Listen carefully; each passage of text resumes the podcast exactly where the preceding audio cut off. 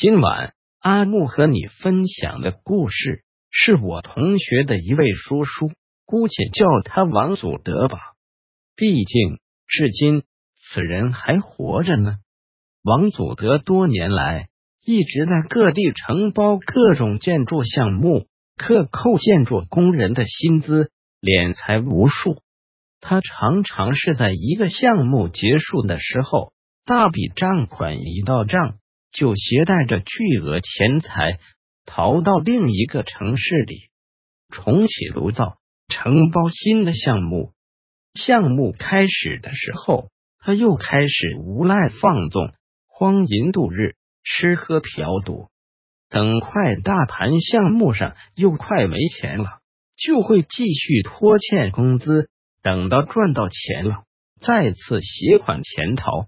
简直就是丧尽天良啊，所以我叫他王祖德，倒不如叫他望祖德。坏事做尽，早就不记得祖德了。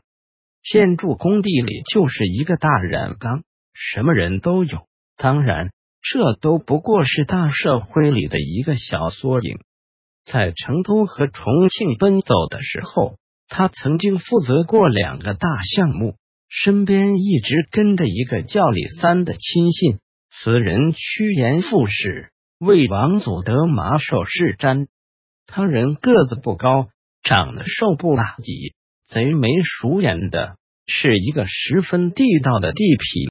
他特别擅长用钱打通各种关系，他从来到项目上开始升职很快，没多久。就从一个小小的包工头变成了副经理，他还非常了解自己的直属领导王祖德最想要什么。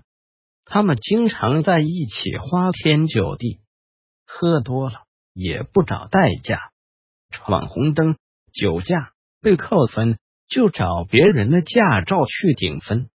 有一天晚上，他们又喝大了。在回项目的路上，车子都不走直线了，来回打晃着，还超速驾驶。突然，王祖德犯困瞌睡的功夫，有一个大大的黑影趴在了车窗前面。但是，就在他意识恢复、重新瞪大眼睛的功夫，那个黑影又消失。他被吓得一身冷汗，肚子里的酒也醒了一大半他马上急刹车，靠边停了下来。身边的李三也是一惊，因为他也看到了。由于车速太快，他也没看清楚，便问着：“德哥，刚才那是什么东西啊？”王祖德当然知道。万事皆有因果报应之说，恶人坏事做尽也会心虚啊。可是酒壮怂人胆，更何况他从来都不是怂人。他不耐烦的说道：“不知道，叫你刚才猛给我灌马尿，咱俩都眼花了吧？毕竟一个月前项目上有一个劳工从脚手架上不慎摔落。”他怕手术费太贵，赔钱太多，就自是让李三给了那个工人媳妇几千块钱当做抚恤金。可是那点钱怎么够呢？他的媳妇在项目上哭闹了很久，却也没有换来王祖德和李三半点悲悯之心，因为没钱住院治病，抢救无效。那个工人很快就死了，那个女人就再也没有在工地上出现过。然而，王祖德下意识的感觉到，此时此刻可能真的有人坐在他们后面一排的车座上，他只是刻意不去看后视镜罢了。他一脚油门。便又超速驾驶起来。李三双手狠狠的握紧了头顶上方的扶手，以免晕车。然而，从饭馆到项目大门口，也就只有十来分钟的车程，怎么开了一个多小时还没有开到呢？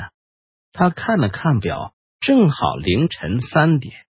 李三重新系紧了自己的安全带，哆哆嗦嗦、战战兢兢，嘟囔着：“德哥，咱们不会是鬼打墙了吧？说什么醉话呢？我看你真是喝多了。”王祖德怒斥道。“可是，德哥，你不觉得咱们一直在同一条路上转圈子吗？”这个时候。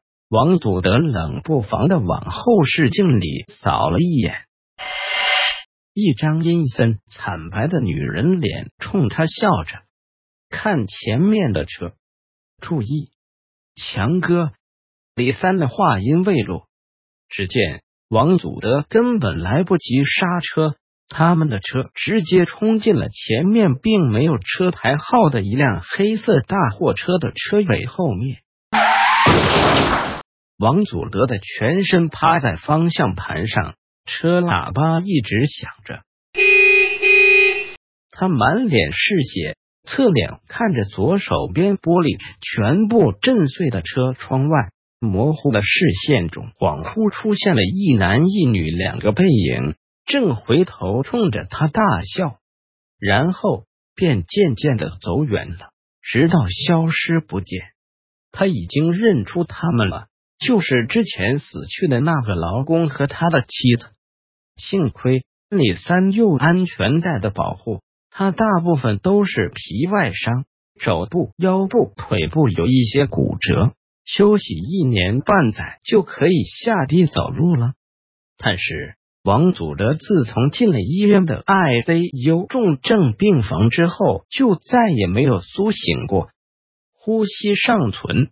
但是脑部受到严重的撞击，医生说可能会成为永久性的植物人。后来工人们见王祖德和李三终于倒了，便联合起来提起公诉。警方介入了调查，帮助他们追回了曾经拖欠的大部分工资。不久前，王祖德竟然奇迹般苏醒了。可是。睁着眼睛的时候，他只会一直傻笑，全身不能动弹，也不会说话。我是未来之声的主播阿木，请记住，鬼魅这类物种并不是空穴来风，而是的确真实存在着的，只是绝大部分人类肉眼凡胎。看不见他们罢了。